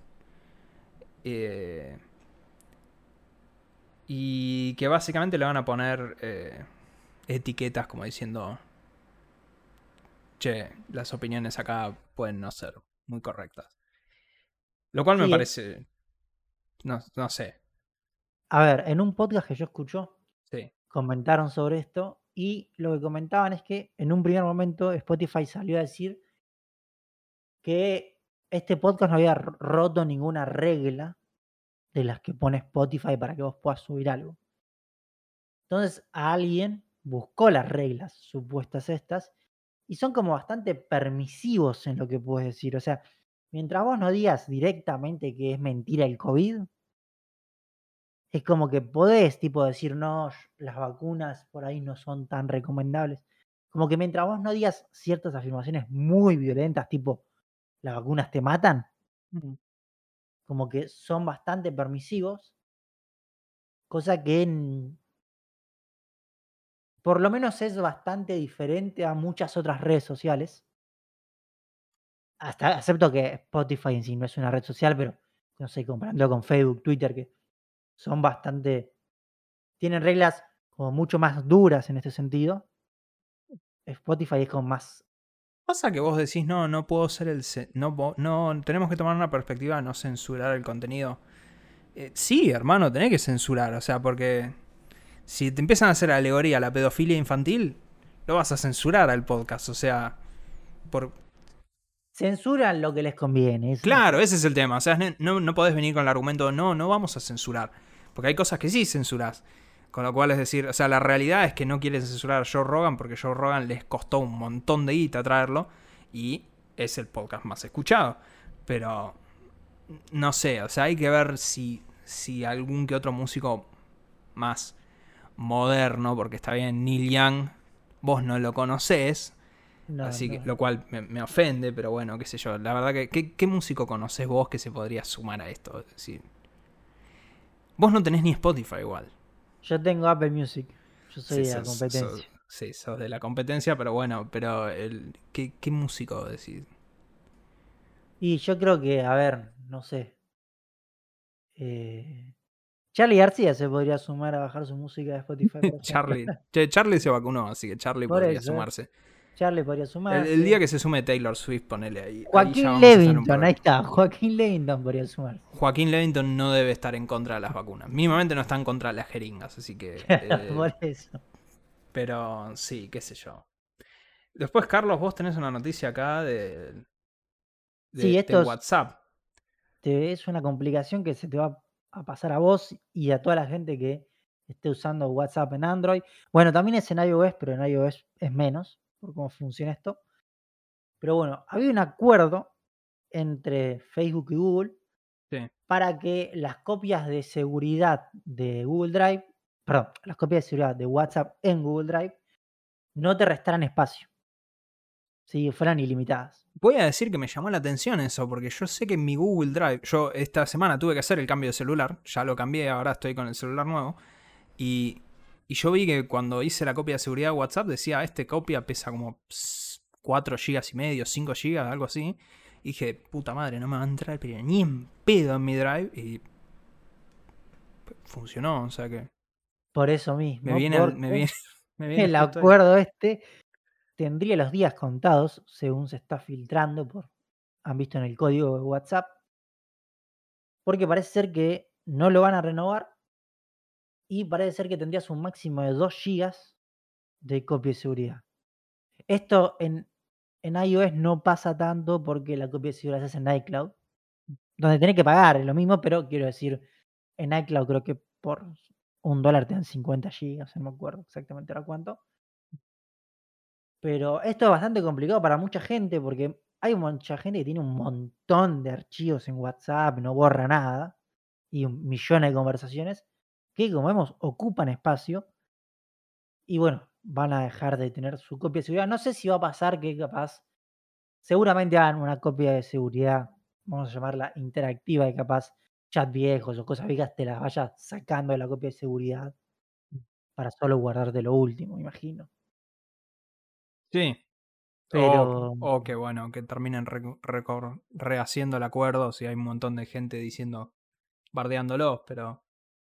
Sí, yo no sé qué tan posible sea un nuevo acuerdo, siendo que ya Google Drive sacó su servicio de fotos en Android. O sea, todo el espacio que quieras, creo que tenés 15 gigas, o sea. Está cortando por bastantes lados Google el tema del almacenamiento gratuito. Así que bueno, por lo menos ténganlo en cuenta para, Sí, hay que, hay que tenerlo en seguridad. Pero bueno, Y con esto pasamos a noticias random. pasamos a lo random, sí. Yo traigo la primera noticia, la verdad que a mí esta noticia me, arruinó el día. Este, es, es horrible esta noticia, pero es bueno. Eh, la verdad que es, es... A ver, es... Voy, voy a leer la primera cita directamente cómo arranca la noticia, que es, el 13 tomó la decisión de reemplazar a Guido Casca por Laurita Fernández en el frente de Bienvenidos a Bordo y el conductor explotó de bronca contra Adrián Suárez y las autoridades del canal. Tremendos mala leche. habría disparado uno de los conductores más exitosos de la señal del grupo Clarín, notablemente enojado con la determinación de Suárez y compañía.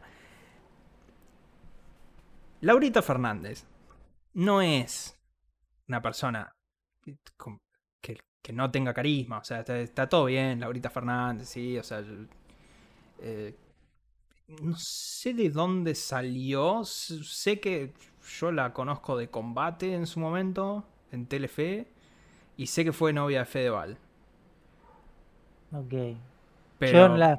Me suena así como el nombre, pero no sé, o sea, no la podría identificar en una foto. Si la googleas, por ahí la conoces, pero... Eh, según Wikipedia es una bailarina, coreógrafa, conductora, modelo y actriz.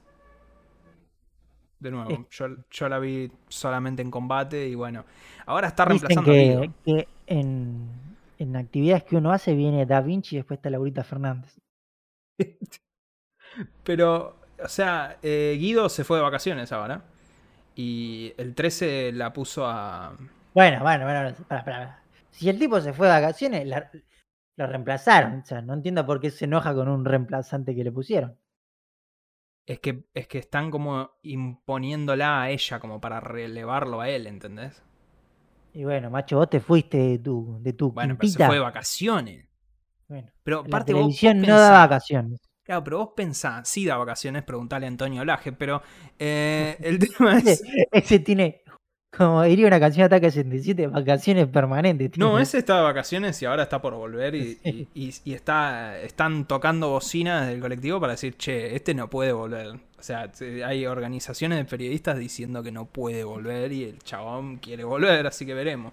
Eh, o sea, Bienvenidos a bordo, que es el programa de las puertas, o sea, es el programa. No, los ocho escalones, pues los ocho escalones los sacas a Guido y ponele, está bien, porque ese es más un, programa de preguntas y respuestas. Pero Guido es el programa.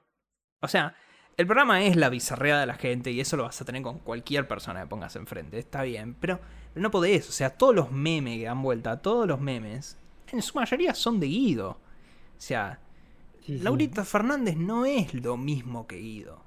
O sea, no, tiene esa, esa, esa, esa, idiotez simpática que tiene Guido. Lalita Fernández es una persona un poco más seria, te diría. No, yo, yo lo entiendo. Igual te está pasando un poco el efecto millennial de, de aferrarte al pasado, por así decirlo. Al pasado en el sentido de, de no dar una oportunidad a esta chica, por lo menos. No, no, pará, pará, pará. Yo no estoy diciendo que Laurita Fernández sea mala conductora ni nada por el estilo, ¿no? pero el tema es, no es Guido. No, obviamente. No, es los memes. La, razón por la cual la gente mira ese programa primero es porque la gente está re loca y van ahí a hacer las puertas. Pero cuando no hacían las puertas, por un, por un largo tiempo no hicieron las puertas. Sí, yo sé que en un momento iba gente tipo un cupido era. Eh, han hecho de todo, pero, pero durante los últimos meses iban solo los famosos a hacer pelotudeces. Y, y era Guido el programa, básicamente. O sea, no podés sacar a, Guido. Guido es el programa. Así que, no sé, la verdad que esto, eh, yo, yo estoy 100% de acuerdo con Guido Caja, son unos tremendos mala leche. Eh, pero qué sé yo. Bueno, pasando a la segunda noticia del día es... Del plano internacional. Sí, el plano internacional. Está en Twitter el video para que lo vean, pero Básicamente esto es pensando en todas las veces. Manejar acá en Buenos Aires es un desastre. Los dos hemos manejado. Bueno, yo moto, vos, sé que manejás hasta barcos, pero. Eh, barco, no sé cómo es el tráfico marítimo, pero digamos que el tráfico cuando vas para capital, yo cuando voy a ver a mi abuela, ponele, es, es medio. Son, son todos unos desquiciados. Los conductores de Buenos Aires se te tiran el coche, los colectivos, los tacheros, son todos, están todos locos. Sí, yo tengo las dos voces porque manejo tanto auto como moto. Sí, yo, manejo moto, con lo cual este, siempre voy cagado hasta las patas, pero y... me han chocado unas cuantas veces. Sí, a mí también me han chocado y he chocado, ¿va? Y creo que tenés mucha razón. También desde el lado de los autos digo que los motociclistas hacemos mucha una conducción. mal? Sí. Eso la mayoría, la mayoría de motociclistas hacen una conducción Ah, no correcta, por, lo, Por lo Pero menos. igual, pero igual mi, mi punto para resaltar es más allá, o sea, si no manejas, si manejas autos también la gente está loca. O sea, Sí, sí, o sea, o sea, es- todos manejan muy mal. Es más peligroso, obviamente, para los motociclistas. Pero sí, la gente maneja muy mal. Y no solo maneja muy mal, sino, ya acercándonos más a la noticia, tenemos mucha ira de carretera. sí, sí, muchísima bronca. Pero bueno, a lo que voy es, hay que resaltar que siempre podría ser peor. Y podría ser como lo que sucedió en Estados Unidos, esto es en Florida. Es famoso que en Florida pasan todas las locuras en Estados Unidos. Sí, podemos Eh, decir claramente que lo que sucede en Estados Unidos es que se combina la ira de, la volante, Argentina sí. potenciada con el libre acceso a las armas. Sí, sí, sí, sí. Igual, de nuevo, esto es raro porque yo, eh, en mi experiencia, y sospecho vos también, y, y por lo que sé de gente que ha ido mucho a Estados Unidos, tipo, manejar en Estados Unidos no es como manejar acá. La Voy a tirar una anécdota. Sí, tirá, tirá. Doble es esto. Uf, Llegamos a Estados Unidos, sí. a Nueva York, alquilamos un auto, éramos cuatro en ese auto. Eh, yo no manejaba, manejaba otro chico que no sé por qué le dimos a manejar a él, que nunca había manejado un auto con caja automática, no sé por qué. Plena autopista, no sé, iríamos 80, 90, no me acuerdo. Él como que quiere pasar un cambio y aprieta el freno.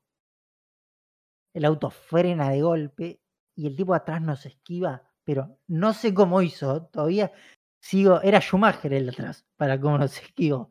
Casi chocamos, primero, y sí, son muy ordenados, pero Ese es el tema, sí. en un momento eh, colapsa la autopista, o sea, tipo, muchísimo tráfico, un embotellamiento gigante en una autopista a la salida de Nueva York, Mm.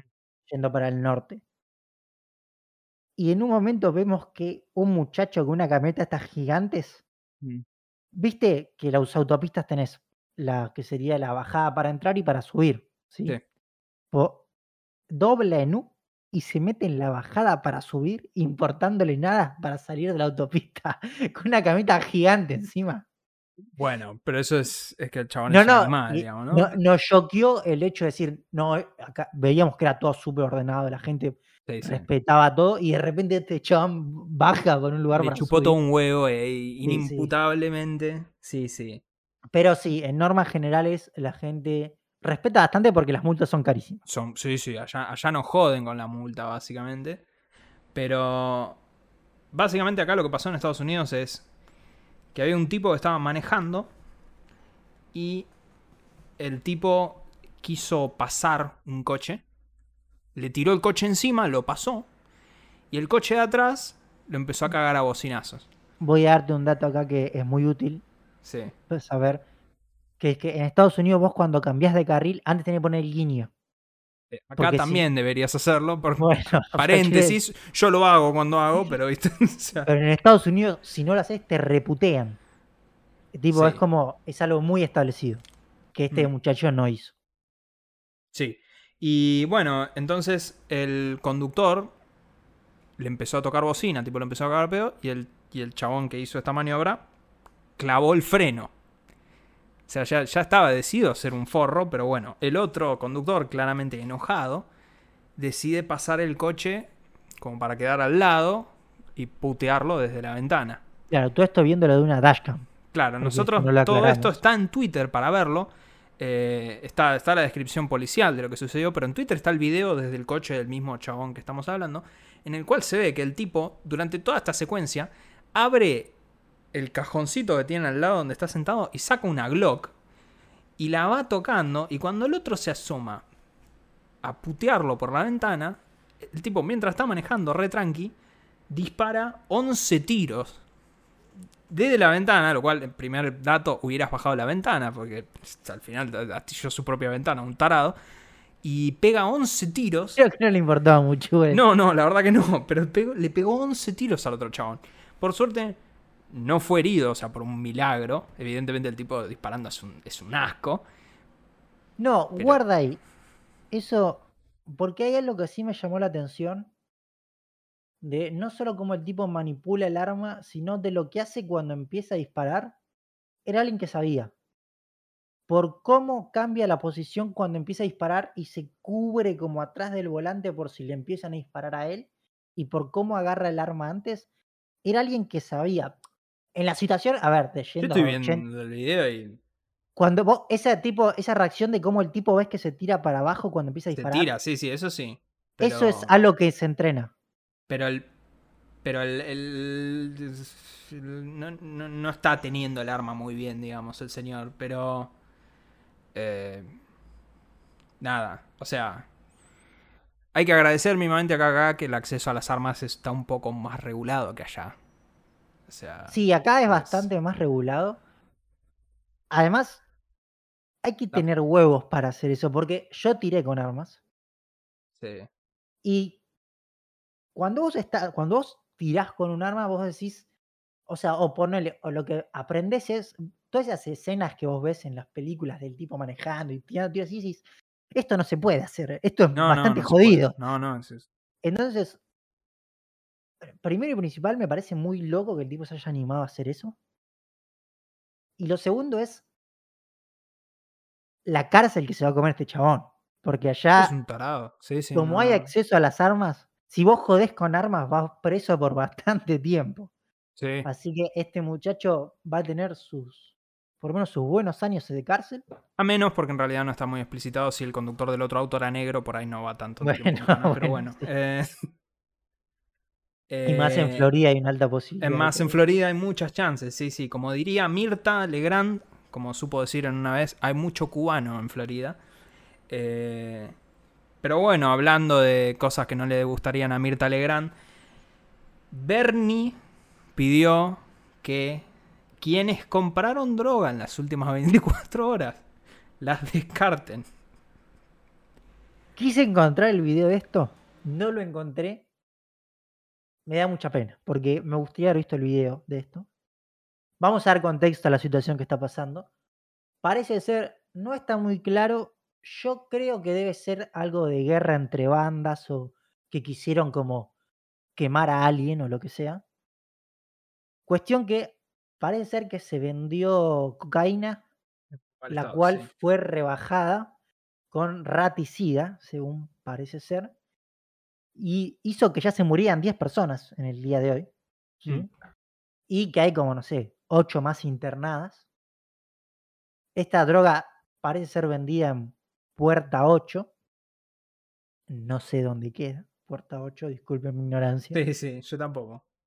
Pero es un lugar tipo del, creo que del oeste, me parece, porque mucha gente que se murió era del oeste. Y entonces, no sé, claro, lo que no se sabe es hasta dónde llega esta droga, hasta cuánta gente se la vendió. Entonces, Bernie en declaraciones, que por un lado son poco felices, claramente, pero, a ver, por otro lado tiene razón el tipo en el sentido de que él no tiene, o sea, la droga ya está vendida, ¿sí? Y él no tiene ninguna manera de identificarla, porque la gente que compró esta droga no va a salir y decir, sí, sí, yo sabés que fui a comprar droga. Sí, sí, obvio, no, no. Y además, de vuelta, en Puerta 8 se vendió por primera vez. O piensan que de ahí salió en realidad. Pero después no sabemos hasta dónde llegó. Entonces, a ver, tiene bastante lógica decir, miren, macho, si compraste droga en las últimas 24 horas y la vas a tener que descartar Tirala y comprate otra. Claro. Sí, para todos los cocainómanos que escuchan a Bernie y le prestan atención. eh, A ver, es entendible el mensaje. Es También es ridículo. muy para la joda, obviamente, es muy para la joda. Van a haber muchos memes de esto. Eh, es bastante jodido el tema por dos cosas. Primero, porque hay mucha más gente que consume cocaína de la que nosotros pensamos que hay. Es muy, es muy zarpada la gente que hay que consume este tipo de drogas. Al momento, por lo que estoy leyendo, hay 17 personas muertas. Bueno, ya, por ejemplo, yo tenía el dato de la tarde de 10, ya estamos en 17. 56 internadas. 56 internados, o sea, es bastante, comemos, o sea, es bastante gente a la que se murió y pensemos que, a ver, hay gente que debe haber por ahí consumido muy poco y no le pasó nada, ¿sí? Por eso, para mí esto es, también fue una guerra entre grupos de narcotráfico, a ver, porque vos haces esto, lo que haces es, el que se la vendió queda quemado de por vida, ya. Primero, nadie más le compra. Segundo, depende de quién la haya consumido, por ahí lo No, mandan a matar. también si te moriste, boludo, no te lo va a comprar más. No, no, pero quiero decir, por ahí, eh, no sé, te mandan a matar por haber vendido droga así. O sea, claramente es algo entre narcotraficantes. Pero bueno.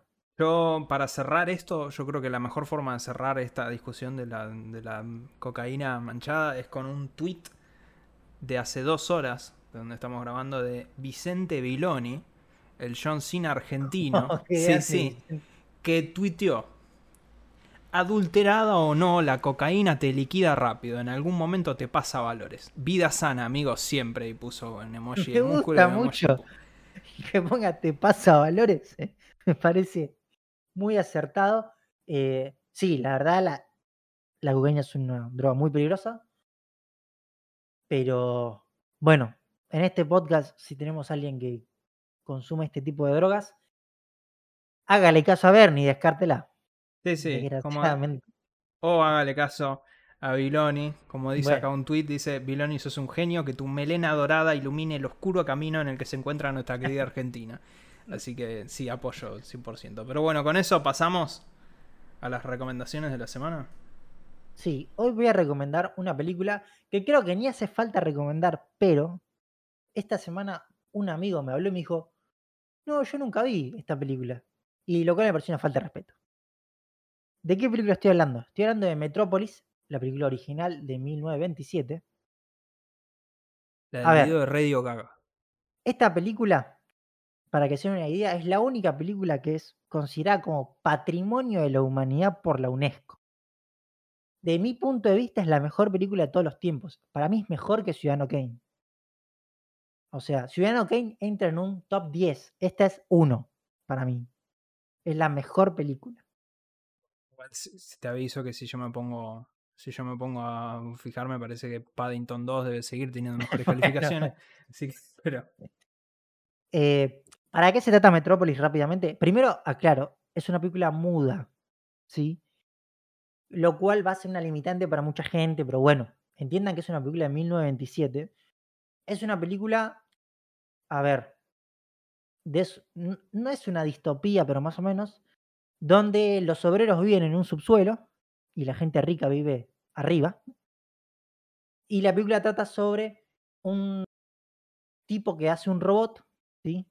Que logra hacer que una que se parezca a una mujer, que le, le, copia como la piel, la parte de afuera. Y este tipo trabaja como con el dueño de todas las fábricas y mandan a este robot como. Bueno, no voy a contar lo que mandan a hacer porque si no estoy ya spoileando la película y quiero que la vean. Pero es la mejor película de la historia de la porque tiene un trasfondo tanto político como, como social y cultural buenísimo. Es, las, además, las actuaciones son increíbles. Para que una película muda le entiendas como se entiende esta película es increíble. Y además, para hacer una película de 1927, la edición que tiene, yo no sé cómo hicieron eso. Además de que contaron con montones de extras, fue una locura para su época. Y algo más que voy a recomendar esta película, vean la última edición. Eso te iba a preguntar, porque yo estoy viendo acá en Wikipedia y de hecho el paréntesis relevante es que hay un montón de versiones por la por lo que se encuentra. La última versión está basada en una versión que se encontró acá en el país. En este país, papá. Exactamente, en 2008, 2009. Sí, 2008. Estoy leyendo acá. Se encontró que había una película original, el film original. sí, sí.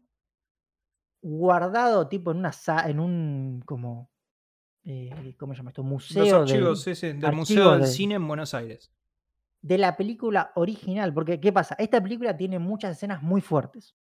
No muy fuertes de, sexuales ni de matanza, no, sino muy fuertes de contenido para su época, tipo de, por ejemplo, no sé, en un momento tipo hay una mujer bailando eróticamente, vamos a decirlo, entonces para la época era muy fuerte, o por ejemplo tiene una crítica al sistema de trabajo de esa época muy, muy fuerte.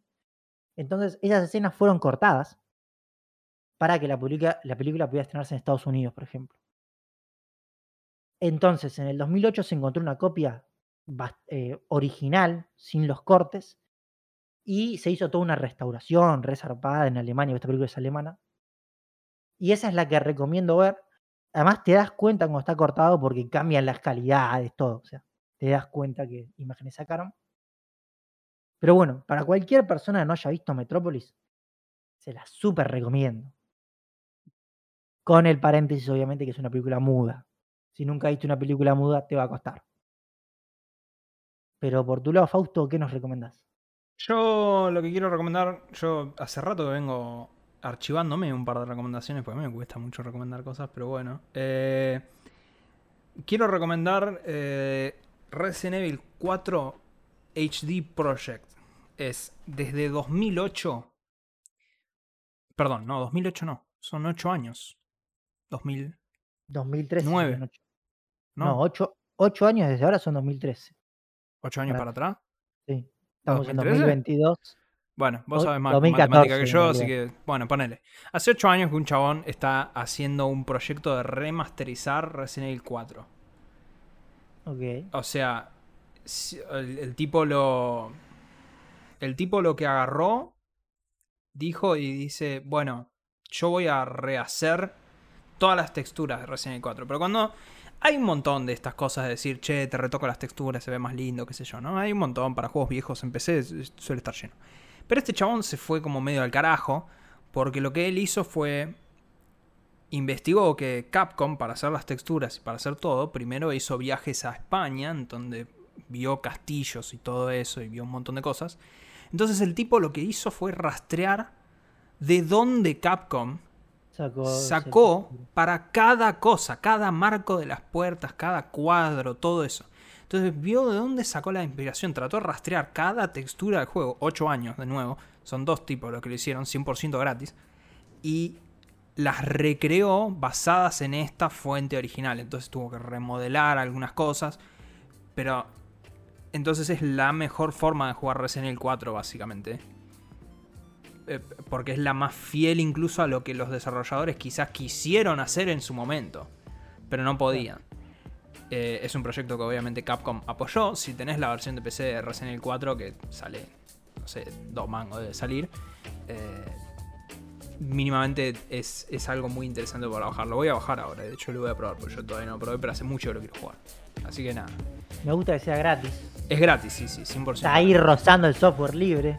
Sí, sí, Carlitos sí. acá con la bandera Linux. Pero bueno, esto fue todo por hoy. Arroba podcastm, ponele. Y nos vemos la semana que viene. Adiós.